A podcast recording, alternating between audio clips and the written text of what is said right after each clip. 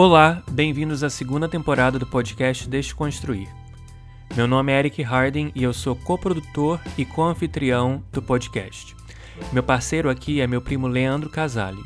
Toda semana recebemos novos convidados e debatemos política, história e questões sociais centralizando perspectivas esquecidas ou silenciadas. Lembre-se de se inscrever no seu agregador de podcast preferido para receber todos os nossos episódios. E sigam-nos no Instagram, arroba podcast Desconstruir. Deixamos aqui o nosso agradecimento especial aos nossos apoiadores. Se você curte o nosso podcast, qualquer doação recorrente irá ajudar a arcar com os custos que temos para produzi-lo e colocá-lo no ar. O link é apoia.se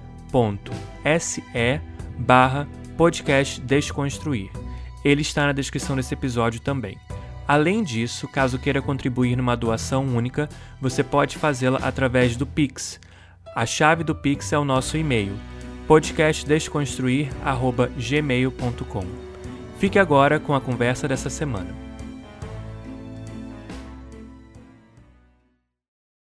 Olá, pessoal. Sejam bem-vindos à temporada de 2022 aqui do nosso podcast Desconstruir. Estamos de volta. É, algumas pessoas estavam procurando a gente no Instagram, né, perguntando quando é que a gente ia voltar e tal. A gente estava ansioso também. Eu e Eric estamos discutindo muita coisa para esse ano de 2022. E para quem não conhece, para quem está chegando aqui agora, deixa eu me apresentar, né? Eu sou Leandro Casale, o cofundador aqui do podcast Desconstruir. Sou professor de História e vou passar a bola rapidinho para o Eric se apresentar, já que a gente está começando aqui, inaugurando, né, 2022. Fala um pouquinho de você aí, primo. E aí a gente, na sequência, vai apresentar o nosso convidado e o tema de hoje, que é um tema bastante especial, polêmico para variar, né? É... Mas primeiro, deixa o Eric falar um pouquinho. Vai lá, primo. Beleza. Pois é, estávamos aí. Eu estava, pelo menos, tenho certeza que o Leandro também, com saudades de fazer novos episódios aqui. Meu nome é Eric Harding, estou aqui com meu primo desde agosto do ano passado, fazendo episódios semanalmente, né, primo? A gente ficou aqui praticamente semanalmente, foi só o mês de janeiro mesmo que a gente tirou para umas férias aí. Sou professor de inglês, coordenador de uma escola de inglês também, e um prazer imenso aqui estar tá fazendo esse episódio com o nosso convidado super especial. Acho que vai ser um episódio que vai render bastante debate aí. Beleza, beleza. E, bom, como eu já havia dito, o episódio de hoje é, é bastante polêmico, polêmico em todos os aspectos, para quem é historiador, para quem não é historiador. Isso mexe com amor e ódio, com as paixões de muita gente. E é exatamente por isso que eu e Eric escolhemos esse tema e fomos atrás, né? Fomos caçar alguém que, que fosse competente para falar sobre, porque de fato não é um tema que qualquer um pode abordar. Eu mesmo, como professor de história, como historiador, é, não me sinto à vontade, apesar de estar lendo um pouco mais, estudando um pouco mais. E por isso a gente chegou no nosso convidado, que aceitou o nosso convite, né? A gente agradece demais a ele por estar dedicando um tempinho para falar com a gente aqui. Rodrigo, seja bem-vindo, cara. Você está inaugurando aí a nossa, nossa temporada de 2022. Se apresenta aí para a galera e a gente já começa o nosso bate-bola aqui. Obrigado mais uma vez. Eu que agradeço o convite. É, sou Rodrigo Yanis, sou historiador, especialista em história da União Soviética, é, especialmente período stalinista, décadas de 20 e 30, mas enfim, trabalho com todo o período, todos os 70 anos, mais de 70 anos desde a Revolução até o fim do período soviético. E estou falando aqui diretamente de Moscou, onde eu é, me formei, onde eu vivo. Já, já faz 11 anos que eu moro aqui na Rússia. É, e onde eu tive, claro, oportunidade de é, mexer bastante com, com esse tema. Então, agradeço o convite, espero que, que seja interessante pra, para o público. Né, que a gente, eu estou acostumado a falar com o público que já tem certa certo interesse nesse tema, né? mas é sempre bom a gente abrir, expandir os horizontes e conversar, com, enfim, com, com o público mais variado possível. Então, agradeço o convite hoje. Obrigado mesmo, mais uma vez. A gente é. que agradece. E como o Rodrigo já adiantou, né, ele é especialista é, em União Soviética, especialmente no período stalinista, e é exatamente desse período que a gente quer tratar. É, e aí, Rodrigo, já que você apresentou e falou que você está aí há mais ou menos 11 anos, né, na Rússia, antes da gente vir com as perguntas e tal sobre esse período soviético, é, a gente ficou curioso aqui para saber um pouquinho da tua trajetória, como é que você foi parar aí na Rússia, você tomou contato né, e pesquisa a partir aí dos arquivos soviéticos, isso é, é um diferencial, isso é importante para caramba. E conta um pouquinho, então, assim, de maneira breve, se possível, né? Como é que você foi parar aí? Como é que é ser historiador na Rússia e lidar com os arquivos soviéticos? Uh, eu já desde muito cedo me interesso pelo tema da história da Rússia. É, eu, o primeiro livro que eu li sobre o tema foi Os Dez Dias que Abalaram o Mundo, do jornalista americano John Reed ele que narra os fatos da Revolução, né? ele viu, ele foi uma testemunha privilegiada desse acontecimento que definiu o século XX, e ele é, narra em seu livro, então, a, o processo que vai levar à Revolução é, Soviética de 1917, né, em Petrogrado, São uhum. Petersburgo. E esse livro me uh, fez com que eu me interessasse imediatamente é, na, na, história da Rússia, principalmente nesse século XX. É, acabei, aí, isso eu tinha o quê, uns 13 anos, e aí eu fui lendo muito material sobre esse tema, até, até o período que eu me formei na escola, e aí eu fiquei um, um, ano ali num limbo, num, não sabia para qual faculdade que eu ia. A, a, princípio, a ideia era ir para o direito, escapei dessa. É, e nesse período que eu, de, eu detestava o cursinho, achava a coisa mais horrível do mundo, é, acabei matava um monte de aula até o ponto que eu fui honesto falei olha para os meus pais falei não não, não serve para mim não é, não adianta e aí é, tive, né, nesse sentido, foi bastante privilegiado que, a, que minha mãe ofereceu, então, fazer um intercâmbio e que eu escolhesse o local, e eu escolhi a Rússia. É, eles foram receptivos, apesar da, da, da, estranheza que é ir para a Rússia. Isso, isso estou falando de 2008. É, países, aliás, nessa década mudou muito desde, desde 2008 para cá. É, e aí eu uh, fui para Moscou, passei três meses em Moscou aprendendo a língua. Então claro, você não falava russo, nada? Nada, não. Eu cheguei aqui, eu cheguei aqui sabendo o alfabeto. É, ocorre também que o meu pai, na década de 80, teve um interesse pela União Soviética é, e, e, estudou um pouco de russo. Uhum. Então lá uhum. em casa nós tínhamos material tá. é, em russo, dicionário, e primeiro me chamava atenção, né, o alfabeto cirílico, aquelas letras, e aí quando eu decidi vir para cá de intercâmbio, eu peguei parte desse material para estudar, começar a estudar. Russo era um material que tinha umas fitas cassetes e uns livrinhos. E eu fui estudando por conta própria, era material soviético, claro, uhum. inclusive bem interessante, bem engraçado, assim, você eles ensinavam, começaram a ensinar sobre o Gagarin, é, tinha um textinho que eu lembro bem, que é ah, a União Soviética é uma é, união fraterna de 15 repúblicas. É, as pessoas, quando pensam na União Soviética, pensam em temperaturas frias e neve, mas na União Soviética é, cultivam é, frutas e legumes que necessitam de muito calor e temperaturas é, secas, como a melancia. Uhum. Agora escreva a palavra melancia, arbus, em russo, é, 15 vezes. A primeira palavra que eu aprendi em russo foi arbus, melancia, Uau. que realmente só cresce no deserto e na União Soviética crescia na, nas, nos desertos da Ásia Central, um país então, enorme, uma coisa que a gente realmente tem pouca noção da, da diversidade desse país. A própria Rússia já é um país muito diverso, a União Soviética era muito mais. Então eu comecei a aprender, vim para Moscou falando aí arbuzo e mais meia dúzia de palavras, é, mas lendo o alfabeto, que, que é muito importante para quem, quem for viajar para a Rússia. Eu, eu trabalho com guia turístico, né? minha atividade principal nesses últimos anos tem sido guia turístico. E, e uma recomendação que eu posso dar para todos que quiserem visitar a Rússia é tentar aprender o alfabeto. Parece algo muito difícil, mas não é. Se você dedicar uns três dias, uma estudadinha, basta para você aprender o básico, decorar o básico, e ajuda muito. Vai, vai fazer uma grande diferença. Tentar aprender a língua num período curto não é inútil, na realidade, porque o russo é uma língua muito, muito, muito difícil.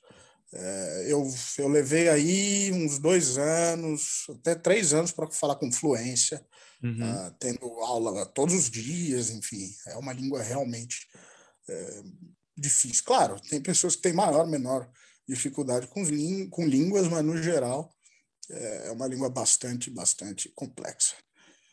Então eu vim é, em 2018, fiquei esses três meses, é, voltei para o Brasil, voltei uma semana antes do, do vestibular, uhum. é, já tinha, realmente já tinha largado mão de, de, de cursinho, essas coisas, é, mas também já tinha me decidido ir para o curso de História e entrei lá na USP, não completei, fiz, fiz dois anos e meio, até três, é, mas não terminei lá.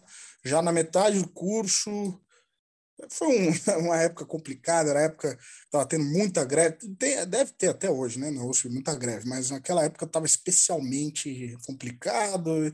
E em determinado momento eu, eu já fiquei entrou na minha cabeça essa ideia de vir para a Rússia para estudar história mesmo, porque eu já tinha uma noção, né? Já tinha passado esses meses estudando, continuei estudando um pouco, então sabia que a língua era muito difícil, sabia a questão dos arquivos, que né, para você conseguir fazer um trabalho sério é, no, no campo de história da União Soviética, acaba sendo, eu não, não vou dizer que é imprescindível, mas é, mas é um diferencial enorme você ter acesso aos arquivos uhum. é, e, e compreendê-los, né? Porque tem gente que vai precisar se fiar em tradutores e não é a mesma coisa, intérpretes. Então eu vim com esse objetivo em 2011 é, que, eu, que eu vim para ficar, né, 11 anos atrás. Na época, o Brasil estava muito bem, a economia, é, as pessoas olhavam para mim e falavam, por que, que você vai para a Rússia? Mas ah, logo a Rússia, o Brasil é o país do futuro. As pessoas realmente me falavam essas coisas. Uh, talvez o público mais jovem não entenda é, quando a gente também. fala que o Brasil era o país do futuro, mas as pessoas realmente acreditavam que o Brasil Sim. era o país do futuro. E as pessoas falavam, para quê? Para que você vai? O que, que você vai fazer na Rússia? E a Rússia, enfim, é, te, sofreu um período grave ali, bem grave na década de 90, nos 2000. Começou a se levantar meados dos anos 2000, mas ali 2011 não se falava muito de Rússia, já não se falava.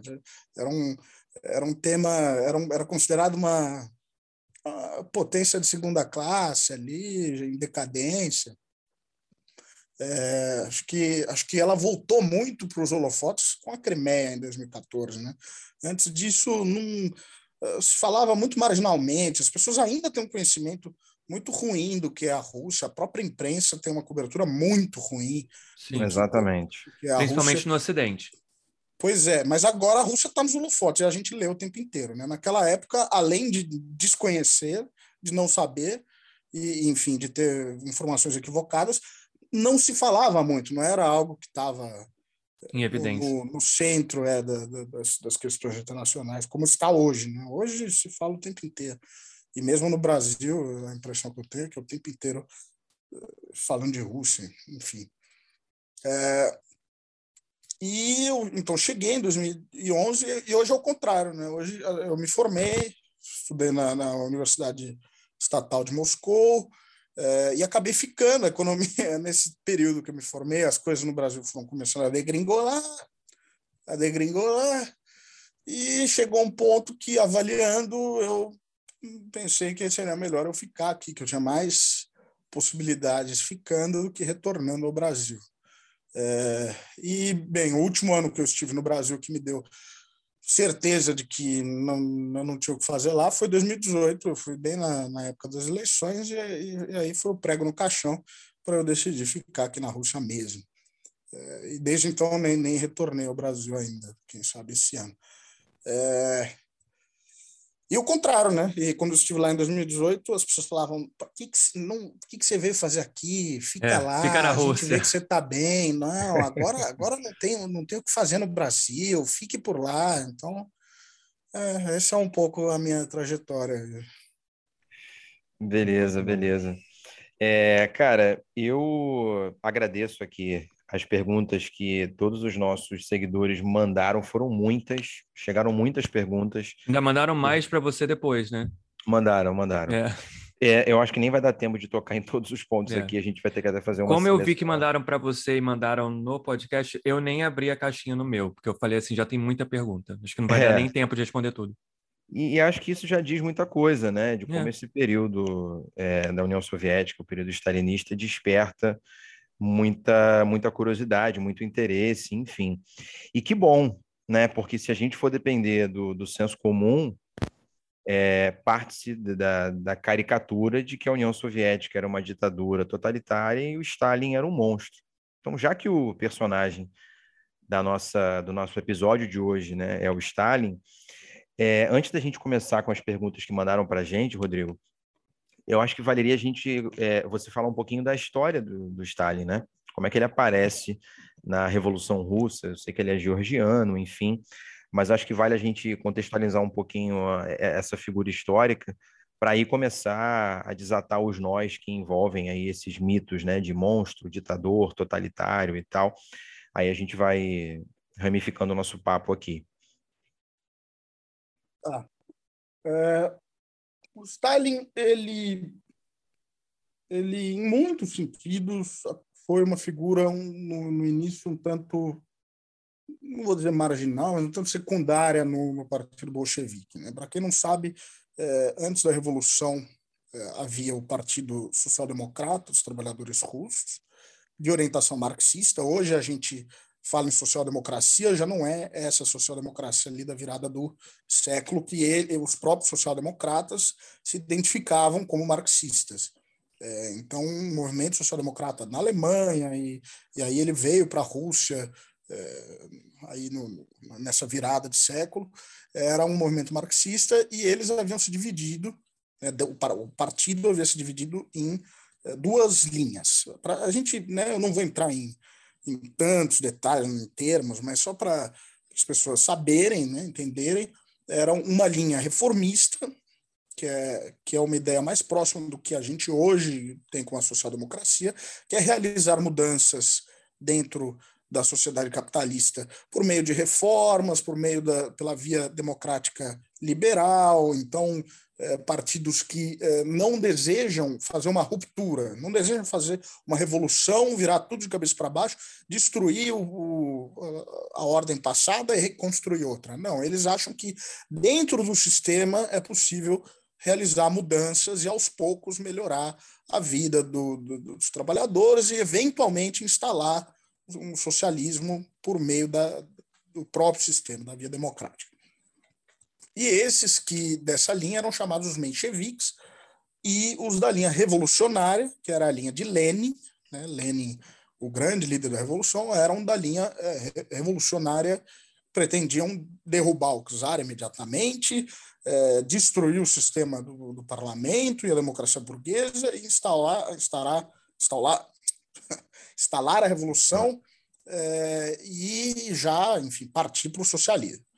É, socialismo, a gente também é importante dizer, não confundir socialismo e comunismo. Né? Socialismo é a etapa posterior ao, ao, capitalismo, mas de transição ao que é enxergado como a sociedade comunista. A sociedade comunista seria a etapa final, é, na qual está já o Estado se faz cada vez menos necessário, enfim. É, e quando a gente fala de qualquer experiência socialista organizada por partidos comunistas, a gente está falando de socialismo, não de comunismo, porque é, o comunismo é essa etapa que não foi atingida é, em, em, local nenhum. É, e bem, o Stalin, ele vem então dessa, você já mencionou que ele é georgiano, ele vem dessa periferia do Império Russo, o Império Russo era um império enorme, maior até do que foi a União Soviética, é, por exemplo, a parte da Polônia e da Finlândia também eram, eram parte do Império Russo, que não era na, depois na União Soviética. ele é dessa, dessa pequena república chamada Georgia, né? depois vai, vai, se tornar uma república, na época era apenas uma província da, da Rússia, é, lá no Cáucaso, ali entre o Mar Negro e o Mar Cáspio, essa cadeia de montanhas chamada Cáucaso.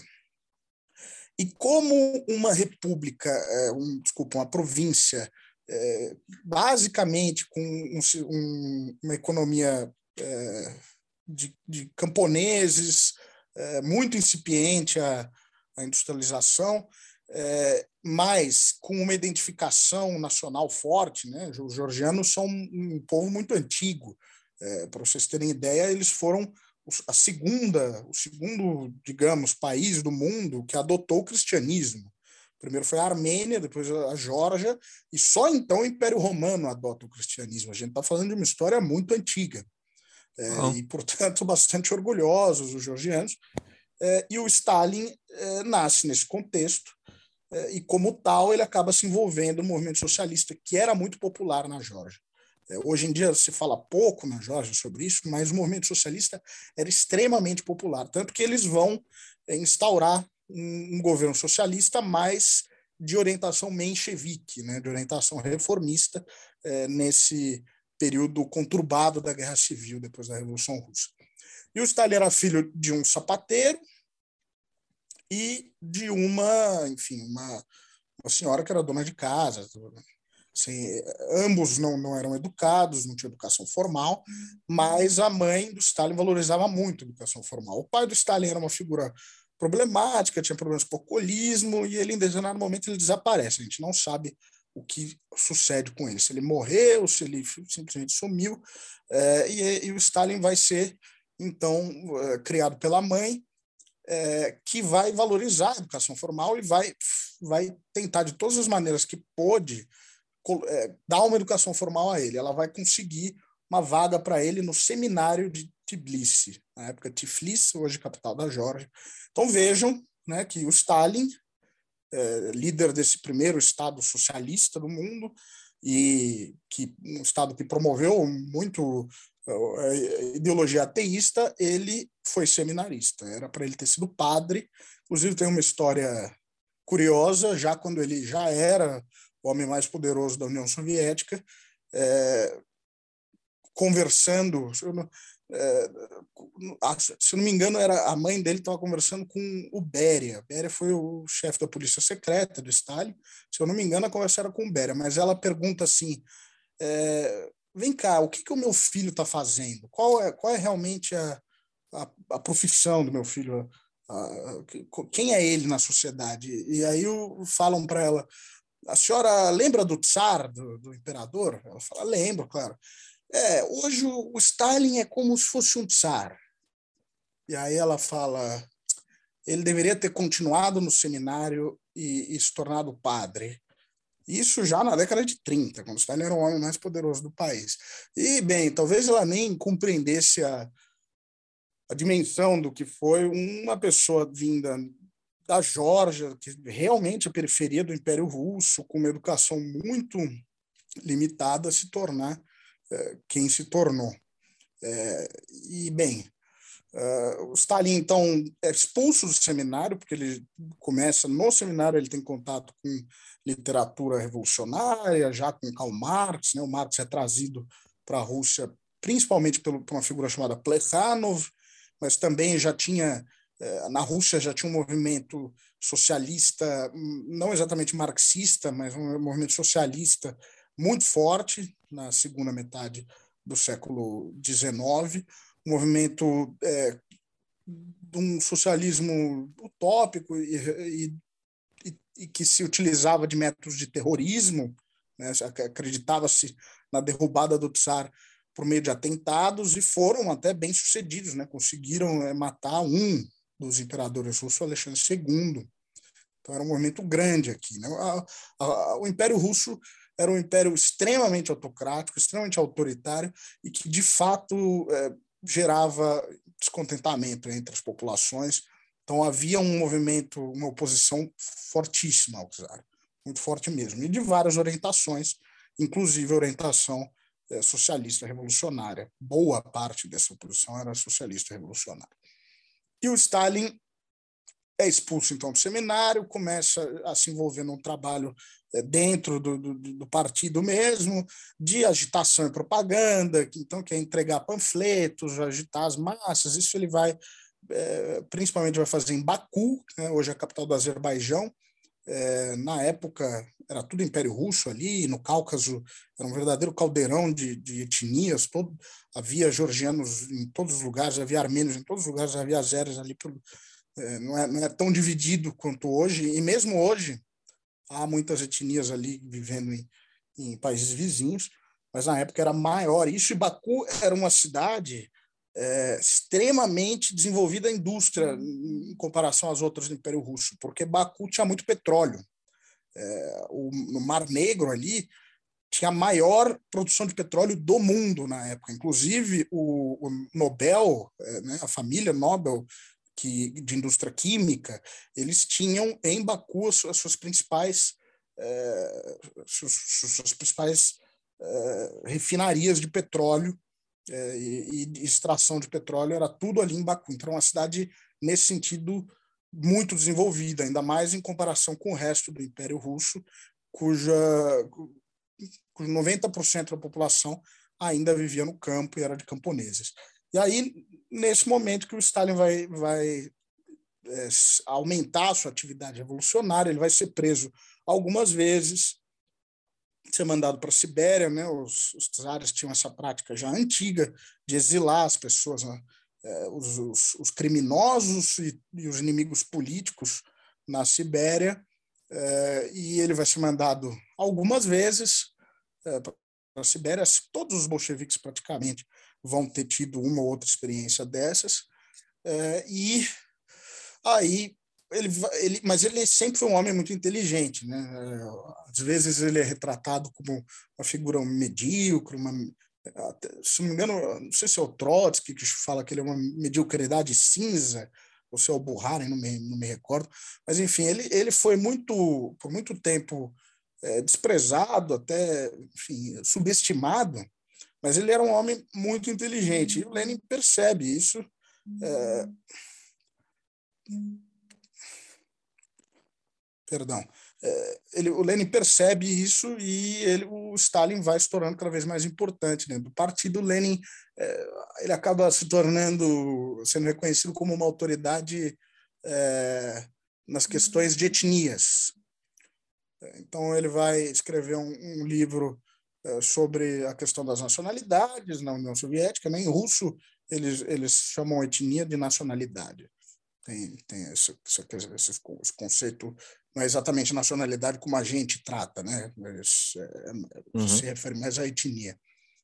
É, e ele mesmo sendo de uma etnia é, outra que não russa, né? Então ele, ele acaba se tornando, sendo reconhecido no partido como uma especial, um especialista nessa, nessas questões é, étnicas, e a Rússia o Império Russo era, um, de fato, um império extremamente multiétnico. Muitos não sabem, mas a Rússia até hoje é um país extremamente multiétnico. A gente está falando de um país com mais de 190 etnias. Olá pessoal, aqui é o Eric Harden e eu estou interrompendo nosso bate-papo rapidamente para lembrar que a sua contribuição é muito importante para manter o nosso podcast vivo. Eu e meu primo Leandro Casale não vivemos de podcast. Ele é professor de história e eu sou coordenador de uma escola de inglês. Desde que começamos esse projeto juntos, em agosto de 2021, ele veio como um ato de resistência, um ato político. A gente faz a gravação dos nossos episódios coordenando nossa agenda de trabalho, nossos horários, pois ele mora no Brasil, eu moro nos Estados Unidos, e depois eu faço a edição do conteúdo para poder colocar ele no ar meu primo faz as capas dos episódios e nós dois que mexemos no Instagram e interagimos com os nossos seguidores. Em outras palavras, criar conteúdo requer tempo e não é uma tarefa nada fácil. Além também de requerer dinheiro, né, de recursos. Então, para nós dois é muito importante falarmos sobre narrativas que não são exploradas ou de perspectivas que são silenciadas. Como educadores da área de humanas, esse é um trabalho descolonizador, antirracista e que requer muito cuidado. Então, considere se tornar um dos nossos apoiadores recorrentes no Apoia-se. E a sua doação irá ajudar a gente a produzir o nosso podcast, colocá-lo no ar. E para quem não sabe, o link é apoia.se barra podcast desconstruir. Ele está sempre também na descrição dos episódios, inclusive desse que você está ouvindo agora. Além disso, caso você queira contribuir numa doação única, se você não puder contribuir no Apoia-se, você pode contribuir agora com o Pix. A chave do Pix é o nosso e-mail podcastdesconstruir@gmail.com.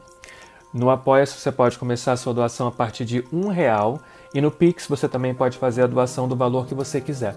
Então é isso. Nos ajude a tornar o podcast Desconstruir uma referência no Brasil e para a diáspora brasileira espalhada pelo mundo. E claro, sempre compartilhe nossos episódios com o maior número de pessoas possível. Nós ficamos também muito gratificados quando a gente vê o nosso episódio em algum story aí marcado no Instagram e é sempre muito legal.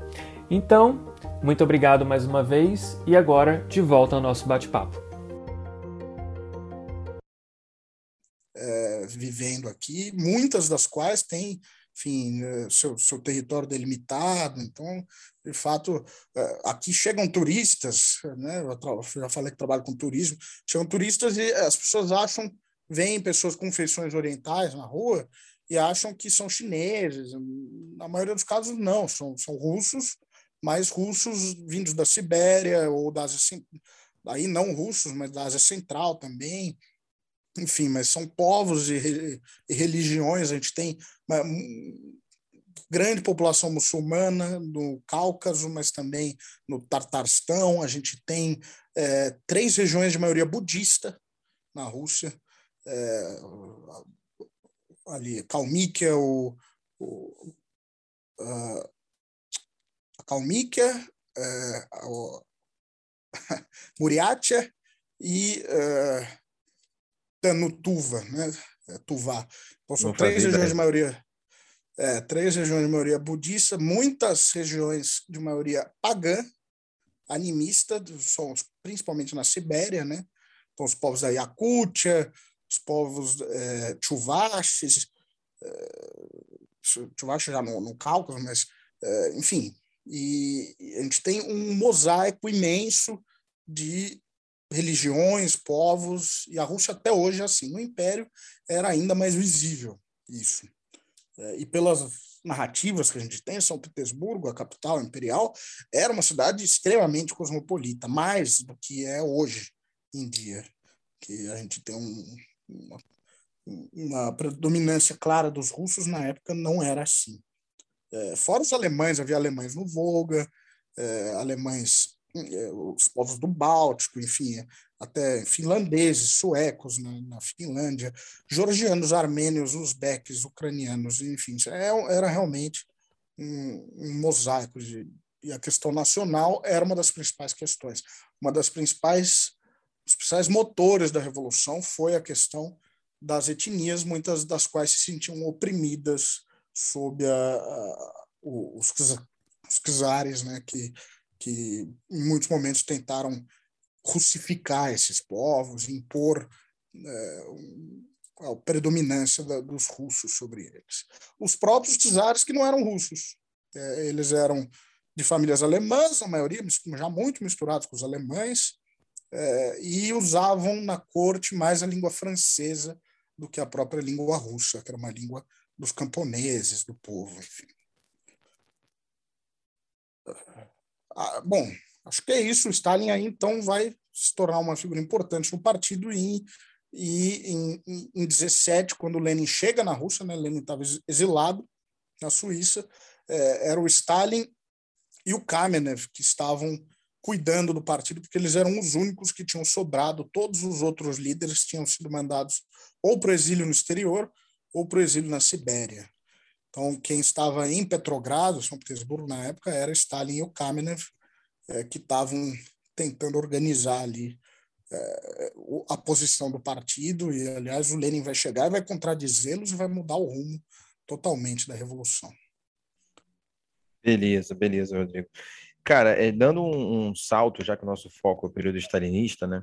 O Lenin, para quem não sabe, ele, ele morre em 1924 pouco antes havia sido formalmente criada a União Soviética, né? Se eu estiver falando alguma besteira, me corrige, tá, Rodrigo?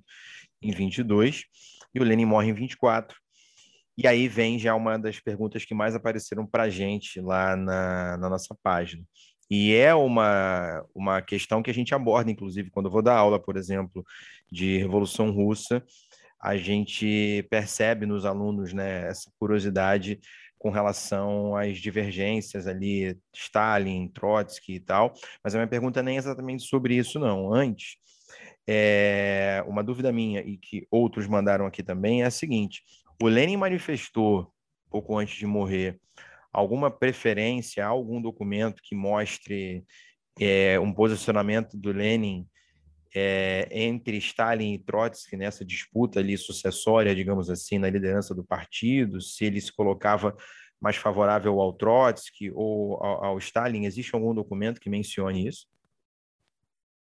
Olha, o que existe é um documento cuja autenticidade não é garantida. É, há discussões sobre a autenticidade desse documento. Alguns vão dizer que ele foi comprovadamente falso. Não, não é o caso. A gente não sabe se é falso ou não. É, talvez seja, mas o fato é que o documento também ele não não, não crava, né? não existe isso dele apoiar o Stalin ou apoiar o Trotsky. Ele sim faz críticas ao Stalin nesse documento, é, mas num contexto bastante específico, um contexto no qual é, uma, uma, disputa, um, um, desentendimento pessoal do Lenin com Stalin em razão da maneira como Stalin tratou a esposa do Lenin, a Nadezhda Krupskaya. Então foi esse desentendimento motivaria, teria sido a motivação é, de Lenin escrever esse documento dizendo que o Stalin era grosseiro, é, que não estava apto para o cargo que ele estava ocupando no partido. Mas o Lenin, nesse documento, enfim, dá uma pontadinha ou outra nos, na, na, na, outra liderança, nos outros membros da liderança, não é, expressa preferência por ninguém, inclusive, de fato, de acordo com os escritos dele, e esse documento não é diferente, o Lenin desejava que fosse estabelecida uma liderança coletiva no partido, é, que não houvesse uma preponderância de um grupo ou de outro. É, e, de fato, é o que vai ocorrer nos primeiros anos. Vai haver uma liderança coletiva, mas uma liderança coletiva em, em, embate. Né? Os, os, diferentes grupos vão competir uns com os outros e, aos poucos, é, as alternativas vão sendo eliminadas até que vai surgir um vencedor, digamos assim, dessa disputa, que foi o Stalin. Mas não, não o Lenin em nenhum momento expressou preferências, é, e o único documento que é apelidado de o Testamento do Lenin, mas também é um nome ruim, porque não é, não é um testamento, é esse cuja autenticidade é, é debatida. Beleza, beleza. É, ainda na, na, na, esteira desse processo, cara, é, eu acho que vale aqui pontuar é, o contexto internacional que a gente está tratando aqui, né? Porque não dá para a gente pensar nos rumos ali políticos, econômicos da União Soviética sem a gente levar em consideração o, o cenário geopolítico que vinha se desenhando, né? Então, para quem não sabe, é bom lembrar, a gente está num período aí é, pós Primeira Guerra Mundial, onde o Stalin está se colocando ali como liderança de um grupo principal dentro do partido após o Lenin, mas essas disputas, né, estão fervilhando nesse contexto e continuaram mesmo depois do Stalin se estabelecer, né? Nunca a União Soviética viveu uma calmaria nesse sentido. E o Stalin, eu acho que tem um mérito e, e não só ele, né, o seu grupo ali no partido, de fazer uma leitura muito pragmática do que vinha acontecendo no cenário internacional. A União Soviética está observando a ascensão do Hitler na Alemanha, a ascensão do Mussolini na Itália, ou seja, a ascensão dos regimes fascistas, que, né, especialmente a Alemanha nazista, tinha um projeto de extermínio da União Soviética, é bom lembrar disso, e o Stalin sabia que uma guerra ia acontecer em breve. É, inclusive, eu pesquisando um pouco, lendo e tal, ele mencionava isso em cartas, em documentos, né? Mais uma vez, Rodrigo, se eu estiver falando alguma besteira, me corrija, tá? é, falando que a, a guerra ela está se avizinhando e que a União Soviética tem que se preparar para ela, para uma guerra de aniquilação mesmo, porque esse era o projeto nazista. E para piorar a situação, as potências centrais né, capitalistas tentando sabotar a União Soviética de todas as formas possíveis. É, então, enquanto no Brasil, digamos assim, né, fazendo aqui um, uma comparação muito simples, o JK falava né, nos anos 50, lá, de 50 anos em 5, é, o Stalin é, pensava uma necessidade da União Soviética desenvolver 100 anos em 10, porque ela não tinha condição de enfrentar uma nova coligação internacional contra ela, novos exércitos estrangeiros invadindo, como já foi lá no período pós-revolução, durante a Guerra Civil. Por que, que eu estou falando de tudo isso? Aí vou chegar na, na, minha, na minha questão. Quando se fala de União Soviética e de Stalin, as pessoas muitas das vezes fazem um, juízo moral da coisa, né? Querendo saber quem está certo, quem está errado, se é herói ou vilão, se é monstro ou não é, e isso não, não é análise historiográfica, isso não é o papel do historiador. Então a gente não está aqui para dizer se ele é um herói ou vilão. Isso, herói ou vilão é, é coisa de filme da Marvel e tal. Não, não, não é para uma análise crítica. Então não é a nossa proposta aqui. É, a gente precisa analisar criticamente esse período e contextualizar em que época que ele está inserido. Falei disso tudo porque a União Soviética, quando é, sai da NEP, que foi aquele período ali de tentativa de recuperação econômica, né? A NEP dura até 1928, certo, Rodrigo? Sim. Beleza, ela vai entrar no período da planificação. E esse é um ponto que gera muita polêmica, né? Maneira com a qual o, o Stalin e o seu grupo promoveu a, a planificação, a coletivização e tal, uh, agrícola e é durante esse período que as tensões vão se avolumando dentro do país. Para quem está ouvindo e não faz ideia, né, eu acho que vale você pontuar isso. O que, que é exatamente a planificação da economia na União Soviética e como se deu esse processo, né? Eu sei que é uma pergunta muito ampla, tá? Você pode ser o mais breve possível, se você puder, mas como é que se deu esse processo de industrialização e de coletivização na União Soviética e por que ele gera tanta polêmica, né? Eu acho que vale a pena a gente falar um pouco das discussões no partido na década de 20. É, porque havia dois grupos no partido. O grupo da esquerda, chamada esquerda, não é. A gente vai chamar esquerda de direita, mas, claro, os dois estão dentro do partido bolchevique. Então, a esquerda e a direita no espectro dentro daquele partido. Era um partido, é... mas não era homogêneo, né?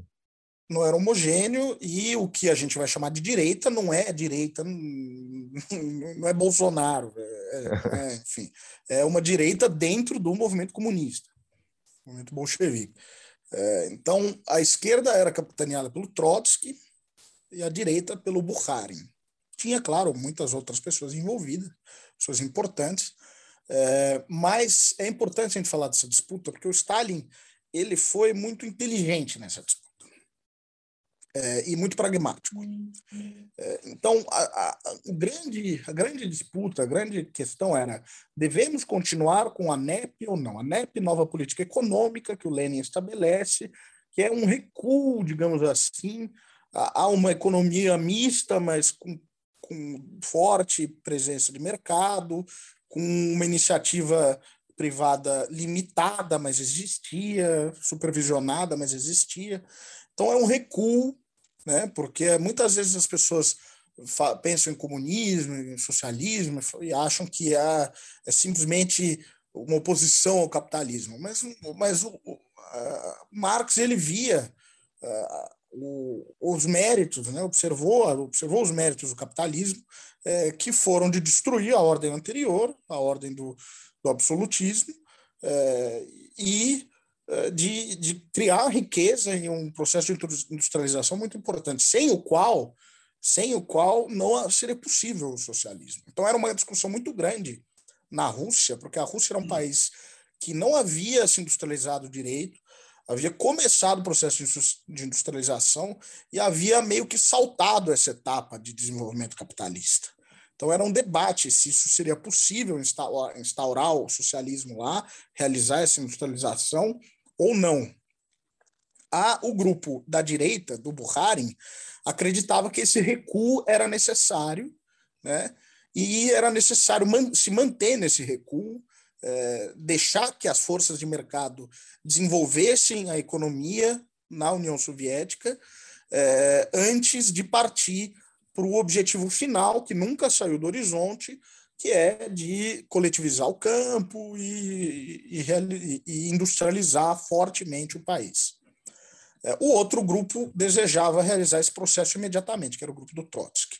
Ou seja, é, iniciar a industrialização, encerrar a NEP, é, encerrar é, essas, essas pequenas, esse pequeno desenvolvimento de economia de mercado é, e iniciar o processo de industrialização. Para esse processo, seria importante ter o excedente de produção. Né? No capitalismo, era chamar, é, é chamado da acumulação primitiva de capitais, que é o processo pelo qual, através, no capitalismo, de uma forte exploração das classes produtoras camponesas, mas também é, dos, dos, dos, domínios coloniais, é, você conseguiria acumular os recursos necessários para iniciar a industrialização. Industrialização é uma coisa muito cara, você precisa de muito investimento para é, colocar as pedras fundamentais, comprar o maquinário, enfim, é, lançar é, né, esse processo, processo que exige um acúmulo grande de recursos.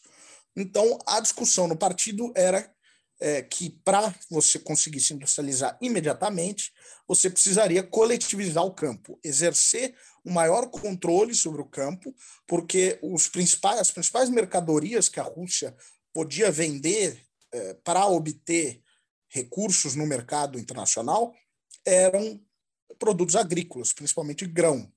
Madeira também, mas principalmente grão. É, isso já desde o tempo do Tsar, era o principal produto de exportação da Rússia, é, mais agravado com os fatores de que a Rússia sofreu um bloqueio econômico, a União Soviética sofreu um bloqueio econômico. Né? Imediatamente após a Revolução, houve uma intervenção, uma tentativa de sufocar né? o que foi chamado de um cordão sanitário para impedir que a doença do socialismo se espalhasse. É, de modo que a Rússia estava muito isolada e tinha muito pouca possibilidade de comércio. Os grãos eram um, uma exceção.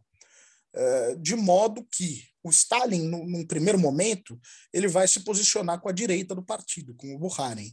É, inclusive, é, o, o é um dos teóricos que vai lançar aquilo que no Brasil a gente chama de socialismo em um só país, né? que é uma discussão grande entre o Trotsky e o Stalin, se, se era possível construir o socialismo, iniciar a construção do socialismo apenas na União Soviética, é, ou se é, era um imperativo para haver a construção do socialismo que ocorresse uma revolução mundial. É, então, o, o Stalin se aproxima do Bukharin e eles é, têm essa ideia de que sim, é possível, sem perder, em momento algum, perdendo do horizonte a Revolução Mundial, é, a exportação da Revolução, mas que nas atuais circunstâncias de um país isolado, de um país que não conseguiu dar continuidade à guerra revolucionária, a União Soviética foi derrotada ali na Polônia, quando tentou é, avançar a Revolução sobre a Europa por meio da guerra. É, então, nessas condições, seria preciso construir, iniciar a construção do socialismo, hum, inclusive em russo não é em um só país, em russo é, é em, em, tomado isoladamente, né? o país tomado isoladamente. É, bem, ele primeiro se aproxima do Bukharin, né, com, com essa ideia de que uh, seria preciso concentrar na economia soviética, e depois, a partir do momento que o Trotsky é derrotado, ele se volta contra o Bukharin. E vejam só, os trotskistas muitas vezes não gostam de, de, de entrar, né, é, enfim, os trotskistas que têm uma formação ruim, né, os bons trotskistas com uma boa formação sabem disso, é, que o, o, o Stalin adota a posição do bloco de esquerda, na oposição de esquerda, que é de liquidar a NEP e começar a planificação e a para industrialização e a coletivização do campo. É, só que nesse momento Trotsky já tinha sido né, até em 29 ele é exilado para fora da, da União Soviética. É, e aí ele começa esse processo. Esse processo é um processo muito polêmico, porque ele é um processo que é feito por meio de muita violência, a coletivização do campo. Porque é, a coletivização seria organizar os camponeses em, é, em fazendas coletivas, então não é o camponês já não teria o seu pedaço de terra, mas ele teria uma terra comunal e o excedente, o Estado conseguiria retirar o excedente da produção com muito mais facilidade. É, e, bem, num primeiro momento, os camponeses, principalmente aquelas figuras chamadas kulaks, que eram camponeses ricos, é, que faziam especulação do campo, é, muitas vezes eles próprios não trabalhavam na terra, eles apenas arrendavam para camponeses mais pobres. Enfim, eles tinham criado, um, eles, eram, eles eram pequenos senhores, pequenos em relação aos à época do czar, né, quando os nobres tinham latifúndios imensos, é, os kulaks não, não tinham latifúndios assim tão grandes, mas eles estavam crescendo muito durante a NEP, e eles controlavam o maquinário, pouco maquinário que tinha, controlavam as terras, e conforme eles iam enriquecendo, eles iam comprando mais e mais terras, e já trabalhavam com especulação, enfim, eram consideradas Rodrigo. classes parasitárias. Uhum. É, só um comentário, acho que vale o paralelo, é, como a NEP permitiu relações de mercado, né, iniciativa privada, isso acaba sendo um ônus desse processo, você acabar gerando Sim. o acúmulo de riqueza por determinados grupos né, no campo. Sim fazendo um paralelo com o que a China faz hoje, por exemplo, essa ideia do socialismo de mercado, um ônus desse processo acaba sendo a formação desses bilionários chineses que a gente tem visto por aí, que hoje o Partido Comunista está tentando lidar. Né? Só para quem está ouvindo entender que, a partir do momento em que você introduz relações de, de, de mercado, você tem essas contradições, você tem a desigualdade, e aí essa camada aí de, de produtores mais ricos, digamos assim, acaba sendo um problema muito grande para o Stalin e para o partido bolchevique, né? Porque, como você disse, com o fim da NEP, com a coletivização, você acaba atacando diretamente o interesse dessa galera. É, inclusive muitos autores falam no, no, no modelo chinês, na experiência atual da China, como uma NEP, claro, guardadas as devidas proporções, como uma imensa NEP. É, existe uma discussão nesse sentido. É, mas naquele momento eles optaram então por liquidar a NEP e começar a coletivização. E a coletivização encontrou resistência na figu nas figuras, principalmente na figura desses camponeses ricos, né, que exploravam os, os camponeses menores. E foi, é, e muitas vezes essa, resistência foi armada. É, inclusive, o Stalin vai falar ali, durante a guerra, dele vai conversar com o Churchill. Churchill vai visitar Moscou e a gente está falando de um período em que os alemães estavam se aproximando de Moscou, que, a, que a, o país estava numa situação terrível. Enfim. E o Stalin vai dizer para o Churchill: olha, é, por pior que esteja a situação, é, hum, o pior, para mim, o, momento em que eu, eu, eu, estive numa situação política mais complicada e num combate mais, enfim, uh, arraigado foi durante a coletivização é, quando a gente teve que travar, e eles vão falar em termos de uma verdadeira guerra no campo contra esses, é, esses camponeses ricos. A gente está falando de um país que era 90% composto pelo, pelo campesinato, então não é um, não é um processo é, simples de se realizar. É, mas era necessário, na visão do Stalin, naquele momento, porque eles precisavam desses grãos para vender para o exterior, adquirir reservas para você, com, com, essas, com esses, uh, esses recursos, comprar maquinário e aí, então, com esse maquinário, você realizaria a industrialização. A lógica era que era mais ou menos um triângulo, né? Você vende o grão, adquire recursos, compra maquinário, eh, industrializa o país para fazer, entre outras coisas, tratores que vai aumentar a produtividade no campo. E aí é. Né, você conseguiria alimentar o campo e continuar é, com o aumento da produtividade, continuar é, adquirindo mais recursos. Sim. Recurso, o, Rodrigo, desculpa, exatamente. É, cara, uma, um comentário, e eu mesmo li isso esses dias e não, não sabia, mas É, você comentou que a União Soviética sofria um bloqueio, né, um embargo, cordão sanitário, enfim. Em 1929, é bom lembrar que a gente tem uma crise internacional no capitalismo. Né? Naquele momento, a União Soviética viu até uma brecha, digamos assim, nesse processo.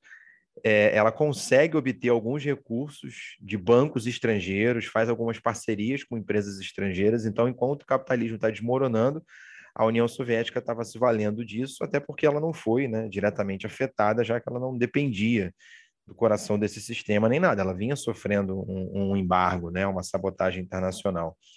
É, então, ela consegue alguns recursos, investimentos, como você acabou de falar, são fundamentais para a industrialização, porém, isso não se mantém por muito tempo, porque já vinha assim, avolumando, se avizinhando novos bloqueios. Então, isso que eu quero que as pessoas que estão ouvindo tenham é, a dimensão, né? É, é, muito fácil apontar os erros da União Soviética, ah, por que, que fez isso, por que, que fez aquilo, sem levar em consideração todo o cenário internacional, como eu comentei, de uma guerra chegando, de um boicote internacional, de pressões externas, sabotagens, espionagens, enfim. Então, não, não dá aqui para a gente simplesmente apontar o dedo, crucificar e ficar apontando quais são os problemas. Algumas decisões nem são decisões, talvez, que essas lideranças gostariam de ter tomado. Tomaram porque o cenário geopolítico se desenhava para aquilo. Eu não sei se necessariamente o Stalin é, é, fazia a, a, coletivização, gostaria de ter feito a coletivização daquela forma. Né? Eu, eu acho que ele tem a dimensão dos embates e da violência que isso ia travar. Mas ou era isso, ou você seria engolido por uma máquina de guerra nazista que estava vindo para te exterminar. Então é, é, é, importante pensar que as decisões vão sendo tomadas de acordo com um contexto bastante complicado. Não era um período super tranquilo de paz, estabilidade, democracia na União Soviética, é, como muita gente gostaria que fosse, né? Não, não, não funcionava dessa forma. Sem dúvida, sem dúvida, eles não não, não perderam essas dimensões, e, e, essa é uma discussão, como eu falei, que ocorreu dentro do partido. Então, a, o grupo do Buhari realmente achava, não, não é que eles não queriam começar o socialismo, porque a ideia era que era impossível iniciar o processo socialismo no país sem industrializar o país. Então, quer dizer que o Buhari não queria o socialismo? Não. Ele só ach... entendia que uh, os, uh, os custos seriam enormes de realizar a coletivização forçada, a industrialização num período tão pequeno, e ele apostava que era possível postergar esse processo eh, com o, estendendo a NEP.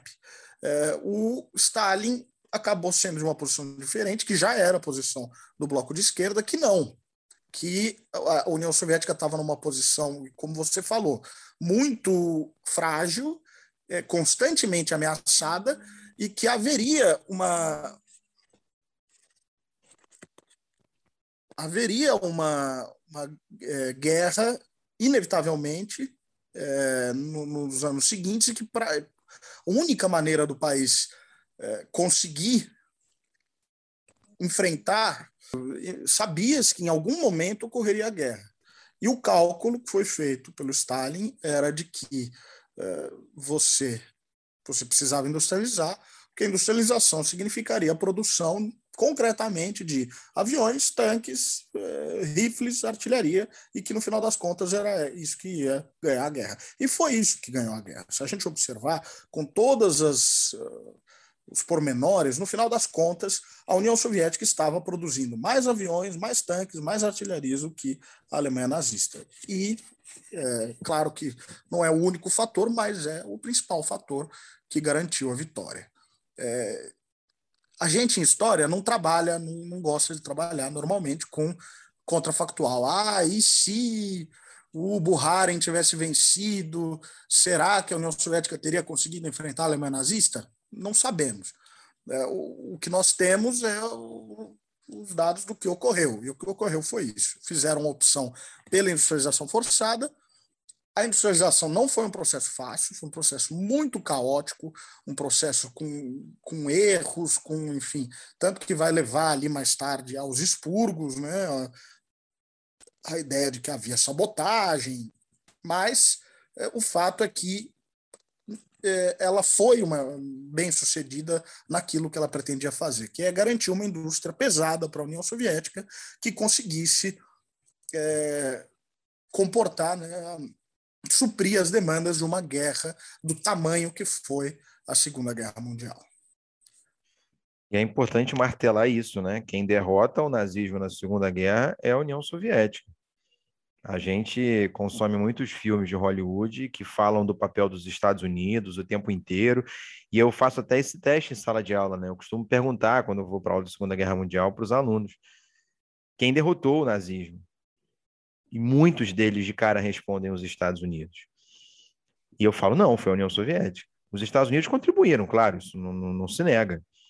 Mas o protagonismo foi da União Soviética. Porém, é claro, isso não vai ser afirmado no, no, cinema porque não é interessante. Mas a gente sabe poder de influência né, que a indústria cultural tem para moldar a consciência histórica de cada um de nós.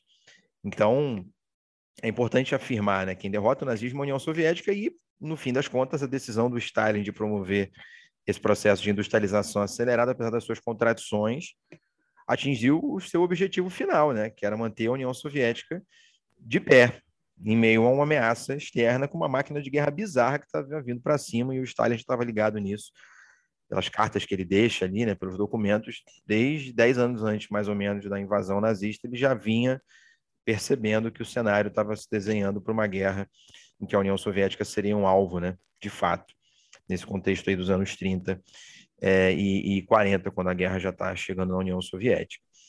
Já que você falou, Rodrigo, primo, se você quiser fazer alguma pergunta, manda aí, tá? Mas eu ia emendar com a questão do, dos expurgos, porque esse é um dos pontos mais polêmicos uhum. quando a gente fala de Stalin. É, é, é, é, o que mais se fala, né? Aliás, Rodrigo, nas redes sociais, não sei se você acompanha as redes sociais da galera aqui do Brasil, a cada ano botam mais mortes na conta do Stalin, né? A cada ano o Stalin mata mais. São milhões e milhões e milhões que o Stalin mata a um cada dos comentários, não sei se você viu no, no podcast, foi, foi exatamente isso. Matou pouco, né? então, assim. Eu nem é... respondi nada, só, só falei. Ok, vou tirar um print aqui. Afinal de contas, cara, o que, são esses expurgos e qual é a responsabilidade, digamos assim, do Stalin nesse processo? E aí, para quem está ouvindo, vale muito escutar, né? A gente sempre indica aqui podcasts que a gente admira, enfim, mas o próprio Rodrigo fez uma participação no, no Revolu Show, num episódio em que eles discutem um livro que eu comprei, mas ainda não li, da autora Wendy Goldman, né, Rodrigo? Que fala sobre esse período, sobre as perseguições, sobre os expurgos. Então, afinal de contas, cara, qual é, o que são esses grandes expurgos? Stalin matou ou não matou milhões? Eu já sei a resposta, mas deixa você falar. É, e qual era o papel dele, de fato, nesse processo bastante conturbado aí da história da União Soviética? É, os grandes expurgos, eles são motivo de muito debate historiográfico, muito debate mesmo, até hoje a gente não tem todas as respostas, é, mas hum, houve uma virada importante ali nos estudos é, sobre o tema, porque antes a, se tinha uma narrativa muito bem solidificada, construída, é, que tentava demonstrar que os grandes expurgos foram um processo meticulosamente planejado pelo Stalin, é, com a, a, o objetivo único de é, se livrar do, de uma eventual oposição e solidificar o seu poder.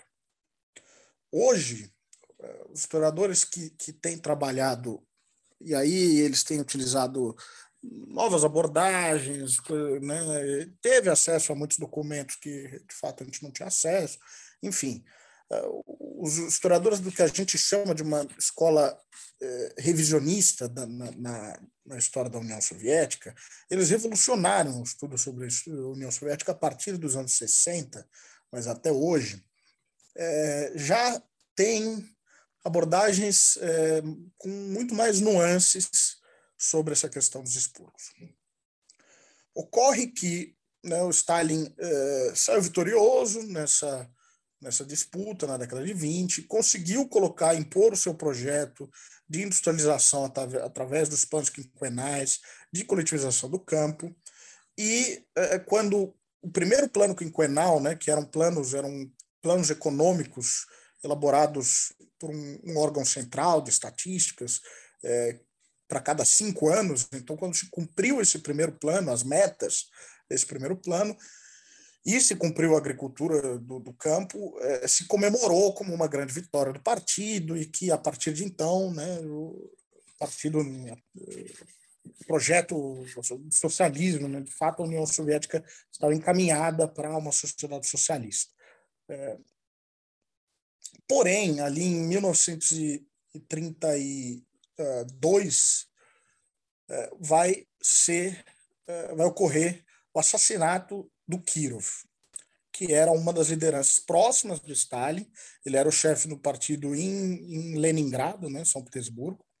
É, e, e, as, e, a narrativa que antes se tinha dos expurgos é que esse assassinato tinha sido planejado pelo Stalin é, como porque ele teria medo da popularidade do Kirov dentro do partido, apesar do Kirov ser um, aliado do Stalin, né? ser uma figura próxima do Stalin, que, que o Stalin colocou lá em Leningrado para substituir o Zinoviev, que tinha sido um desses uh, membros da oposição de esquerda lá no, da oposição unificada lá no, na década de 20.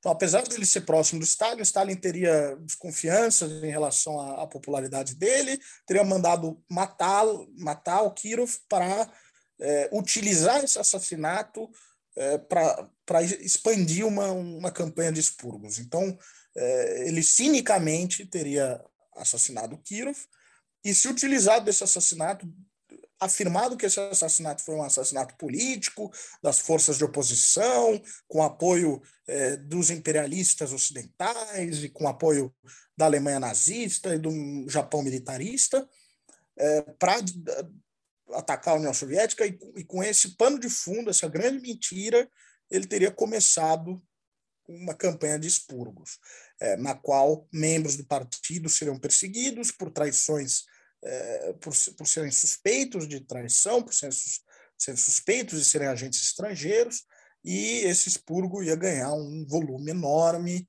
né, e aí, aí os números, né, entrar na discussão dos números, milhões e milhões de pessoas teriam sido mortas é, nesse, nesse processo falam dele como se ele fosse um cara super paranoico e tivesse podando todo mundo, cortando a cabeça de todo mundo que tivesse em volta dele que ameaçasse brilhar mais que ele. É assim que basicamente é dito no senso comum sobre Stalin, né? É, hoje a gente a gente é, tem muitas questões em relação a isso. Então, a morte do Kirov, é, a maior parte hoje dos historiadores e das pessoas que realmente se debruçaram sobre isso, não até hoje não conseguiram é, provar que o Kirov tenha sido morto pelo Stalin. Houve duas comissões, eh, aliás, é, duas grandes comissões soviéticas para é, reanalisar o caso do Kirov, e as duas não chegaram a conclusões. É, e muitos historiadores hoje acreditam na versão é, de que foi simplesmente um crime passional. É, o assassino do Kirov, de fato, o Kirov foi amante né, da esposa do assassino dele e teria sido um crime, simplesmente um crime passional. É, nem a versão stalinista de que ele foi morto é, pela oposição, né, pelo, por, um, por um centro conspiracionista, trotskista e novievista, nem a versão anti-stalinista de que o Stalin cinicamente teria assassinado ele para ser utilizado, nenhuma delas, hoje em dia, é, é considerada enfim, a, a, a, mais provável. A mais provável é um simples crime, crime passional. É, porém, de fato, na época foi começou uma investigação encabeçada por uma figura chamada Nikolai Yezhov, é, que vai chegar à conclusão de que havia uma conspiração para assassinar membros do Politburo e de derrotar a União Soviética, derrotar o, uh, o, o, enfim, assassinar o Stalin, restaurar o capitalismo. E aí a gente pode pensar que, ah, então o Stalin era uma figura paranoica, acreditar nesse tipo de conspiração. Mas o fato é que é, não era um. Depois de tudo que a gente já conversou hoje, não era algo fora da realidade imaginar que havia pessoas que queriam restaurar o, o capitalismo, enfim, eliminar os bolcheviques. A gente está falando de um país que passou por uma guerra civil, uma guerra civil no qual 14 potências estrangeiras é, interviram para derrubar os bolcheviques. A gente está falando de um país é, que havia um movimento de exilados muito forte, extremamente anti-bolchevique, em vários países, principalmente na França é, e no, na China, né, em, é, em Harbin, ali na Manchúria, mas enfim, havia é, problemas na fronteira, né, que até geraram uma guerra em 1929. É, em 1930, o Japão invade a Manchúria e, e, e, portanto, as fronteiras do Japão chegam à União Soviética. É, em 33, a Alemanha nazista sob poder, com um discurso extremamente antimarxista, anti-bolchevique. É, um país, de fato, e, e, é instaurado, né, após a, a Guerra Civil, um chamado cordão sanitário para conter essas forças. Então, é um país que, de fato, está sob cerco. Está sob cerco. É, o Stalin sofreu alguns atentados. O mais, é, mais famoso deles foi em 1931. Ele foi quando eles é, ele estava andando fora do Kremlin e uh, atiraram contra ele, mas erraram e aí ele foi proibido pelo partido de, de sair do Kremlin, então de andar sozinho, como ele andava antes pelas ruas de Moscou.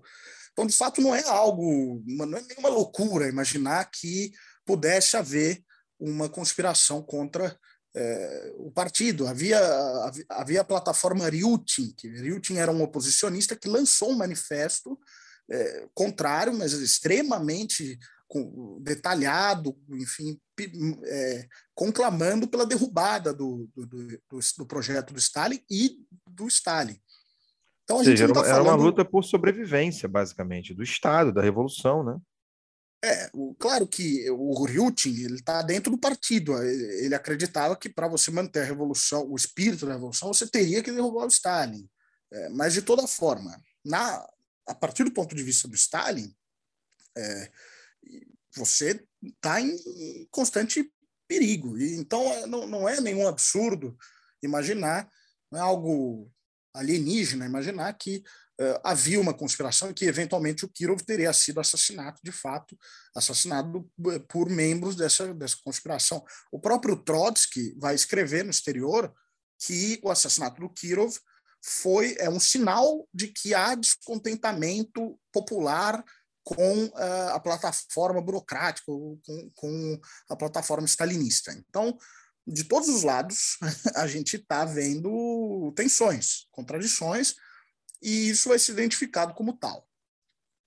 Aliás, do assassinato até o início dos expurgos, ocorre tem aí uns três anos é, em que vai haver investigação na, nas mãos dessa figura chamada Yezhov, é, e mais em determinado momento, então, Yejov vai apresentar, vai apresentar um caso, uma acusação contra membros da, da antiga, das antigas oposições, é, nominalmente, principalmente o Kamenev e o Zinoviev, que, que estavam ainda na Rússia, em Moscou, é, e o Trotsky do exterior, que eles teriam formado um complô, um centro conjunto, e teriam, seriam responsáveis pelo assassinato do Kirov. O julgamento de, do Zinoviev do Kamenev vai ser o primeiro dos chamados processos de Moscou, uma série de julgamentos que vão ocorrer, é, chamados julgamentos espetáculo, porque eles foram, é, enfim, saíam na imprensa, o, é, todos, to, todo, tudo que foi dito saía e as pessoas acompanhavam muito de perto o que estava acontecendo, então, chamados julgamentos espetáculo. E nesse, nesse processo, aí, por, por, muito, por vários anos, aí entre 36 e 38, principalmente, mas por vários anos vai é, vai se desenvolver esse expurgo e as, e, o, e as coisas vão aumentando, vão aumentando e vai acabar envolvendo centenas de milhares de pessoas entre acusados que vão ser mandados para o exílio na Sibéria, aí numa continuação do que era aquela aquilo que eu já falei que os czares faziam, é, mas aí organizados em campos de trabalho, de maneira mais organizada, mais sistemática, é, e que seriam executados como inimigos do povo também, centenas de milhares de pessoas nesses, nesses anos. É, então, os expurgos foram esse processo. Só que Hoje, os historiadores acreditam que há muito mais elemento de, elementos de caos e de desorganização do que, de fato, uma campanha minuciosamente planejada e controlada. É, a gente está falando do maior país do mundo, que ocupa um sexto da, da superfície terrestre, um país com é, uma infraestrutura muito limitada na época, extremamente limitada. Se hoje a gente está falando de um país é, em que a gente tem a Transiberiana, né, essas ferrovias, mas o norte, a gente não tem ferrovia. A Transiberiana, se você olhar o mapa, ela é, percorre só o sul da Rússia. Ali para o norte a gente tem muito pouca ligação, e na época você não tinha é, tele, linhas telefônicas de telégrafo nem entre Moscou e Sochi, que era onde Sochi, a Crimeia, que era onde a liderança ia passar as férias. Então Stalin ia passar as férias e ele três meses do ano ficava é, em Sochi ou em ali tem Sochi, Abkhazia e Crimeia, que é onde mais, mais havia é, essas colônias de férias para liderança, ele ficava lá meses só nas cartas, enviando cartas, trocando cartas, porque não tinha telefone, não tinha telefone para Moscou na década de 30. É, como é que você que, que, se, que se imagina que uma pessoa do Kremlin ia coordenar um processo que vai se estender é, da Ucrânia até, até Vladivostok. A Ucrânia Perfeito. na fronteira com a Polônia até Vladivostok na, no Mar do Japão. É, que vai da fronteira com uh, a Mongólia, a China e o Afeganistão, na Ásia Central, até a fronteira com a Noruega, no, no, no, no Ártico, em Murmansk. Quer dizer, é um país de proporções continentais, você não tem nem a possibilidade técnica de supervisionar milhões de pessoas dessa maneira. Então, é, a novidade que os historiadores é, estabeleceram foram, foi começar a estudar casos locais. Então, ao invés de estudar os expurgos em Moscou, centrais, vamos estudar o que foram os expurgos lá, concretamente, numa cidade da Ásia Central. E aí a gente começa a notar que é, havia que não se cumpria as ordens exatamente como elas eram colocadas, é, havia um o, o, poder local tomava iniciativa e o poder local tinha seus próprios interesses é, e se utilizava desses expurgos para eliminar é, figuras que no, no, no local eram consideradas é, oposicionistas, enfim, e que se perdeu muito o, rapidamente o controle dessa situação. É isso que eu ia comentar. E, e, se perdeu muito o controle e é um processo mais de desorganização e caos do que, de fato, um plano meticulosamente planejado e que nada poderia ocorrer. Se falava que na União Soviética nada poderia ocorrer sem o consentimento do Stalin.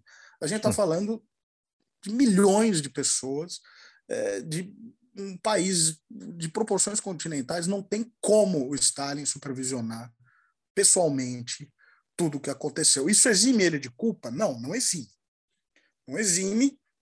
É, o processo, é, numa escala global, não teria se dado sem o consentimento do Stalin, mas são muitos os agentes envolvidos é, e o contexto nunca pode ser perdido do horizonte. Os soviéticos realmente acreditavam numa conspiração, é, num, e, e, e a gente está falando do momento em que uh, as potências estão uh, se aproximando, né? Em determinado momento, uma das principais, o, o líder do serviço secreto soviético no extremo, no extremo Oriente, uma das principais figuras do serviço secreto, ele vai desertar para o Japão. Ele vai sair na, na, na fronteira com a Manchúria com uma, um monte de documentos e vai entregar para os japoneses. Vai entregar de, de, de mão beijada para os japoneses. Então não é algo fora da realidade. Imaginar que existem agentes japoneses, agentes alemães é, próximos. Né? A gente tem casos de, de, importantes deserções, a gente tem casos é, de proximidade. Né? A União Soviética teve uma proximidade muito grande com a Alemanha antes da ascensão do Hitler, com a Alemanha de Weimar. Então, a gente precisa sempre colocar tudo no contexto. É, e e ponderar. Claro, é, é algo a se comemorar, é um processo de expurgos que leva, ceifa a vida de é, milhões de cidadãos, é, de milhões, a gente, é discutível o número, mas de pelo menos centenas de milhares de cidadãos? Claro que não. Agora, na visão de um, de um stalinista, aí eu vou falar das palavras do Molotov, que foi o Molotov, que foi é, ministro de Relações Exteriores por muito tempo do Stalin, um dos principais homens do governo do Stalin, isso ele vai falar depois da morte de Stalin, lá no final da década de 50, década de 60, ele vai falar o seguinte: é, se nós não, estiver, não tivéssemos eliminado a quinta coluna durante os expurgos, é, no momento em que a, o Hitler invadisse a União Soviética, a gente teria que lidar, além do exército hitlerista no fronte, a gente teria que lidar com um, um exército de traidores, uma quinta coluna no fronte doméstico. E isso uhum. poderia ter levado a uma tragédia e a morte de milhões de pessoas e, eventualmente, a destruição da União Soviética. É, é um fato isso? Não sei. A gente, é, a gente tem dúvidas razoáveis sobre o nível de penetração da, da Alemanha nazista, se de fato havia uma, uma quinta coluna. Não sei. É, eu não afirmo que havia, como alguns stalinistas categoricamente afirmam, mas eu também não vou dizer. Não é impossível que, pensar, né? Que, que, que, não havia. A gente tem um general importante, um marechal importante da União Soviética, que desertou para a Alemanha nazista e, junto com os alemães, organizou um exército de russos, que era formado principalmente por prisioneiros de guerra russos, é, contra a União Soviética, o Exército de Libertação da Rússia do, do Marechal. É, agora esqueci o nome dele, mas enfim, é, Vlasov, do Marechal Vlasov, é, que ele traiu, ele, ele simplesmente se vendeu para os alemães. Então houve uma figura, pelo menos. Isso eu estou falando da figura graduada, né? É, uhum. então, então são essas questões que se colocam. A gente, né, a gente simplesmente enxergar o processo como uma matança indiscriminada para para garantir o poder de um homem, não, não foi assim. Assim não foi. É, agora, Perfeito. é um contexto complicado, um contexto, enfim, trágico, e claro que a, a, o destino de muitas pessoas foi, foi cruzado aí por essas circunstâncias terríveis. Aí você vai entendendo por que, que a União Soviética, né, acaba focando muito sua economia na indústria pesada, por que, que burocratiza, o poder acaba sendo mais centralizado, porque é um país, é a primeira experiência socialista no mundo inteiro tentando te sabotar, te derrubar, ameaça de guerra, invasão, conspiração. Como é que a gente, é, é, é as pessoas exigem, eu acho que, é, é decisões perfeitas mas não enxergam se as condições são perfeitas para essas decisões, né? Por isso que a gente está falando de levar em consideração todo o contexto é, geopolítico internacional e interno também na tomada de decisão do Stalin. Dizer isso, contextualizar, não é passar pano, não é defender stalinismo, nada disso, porque certamente vai ter gente escutando vai achar que é isso, né? Porque se você não fala que o Stalin é um monstro, pronto, a partir do momento que você não diz que ele é um monstro, você está defendendo ele. É, eu sinto isso na, na minha própria abordagem em sala de aula né? É, porque existe um, um, uma caricatura muito grande, né? Por isso que eu acho que esse episódio de hoje ele é muito importante para a gente tentar, de fato, fazer um balanço aqui, uma análise mais, mais crítica, né? mais criteriosa, com, com alguém como você, Rodrigo, que pesquisa bastante sobre o tema, tá aí, né? E, e, e, e trabalha com esses arquivos.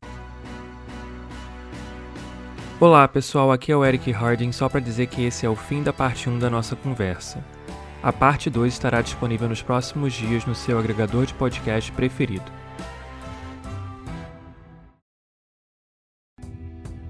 Obrigado mais uma vez por ouvir o podcast Desconstruir. Um agradecimento em especial aos nossos apoiadores. O que você puder contribuir conosco no apoio será muito, muito bem-vindo. Sua doação recorrente de qualquer valor irá ajudar a arcar com os custos que temos para produzir e colocar o nosso podcast no ar. O link do Apoia-se é apoia.se barra podcast Desconstruir. Ele está na descrição desse episódio também.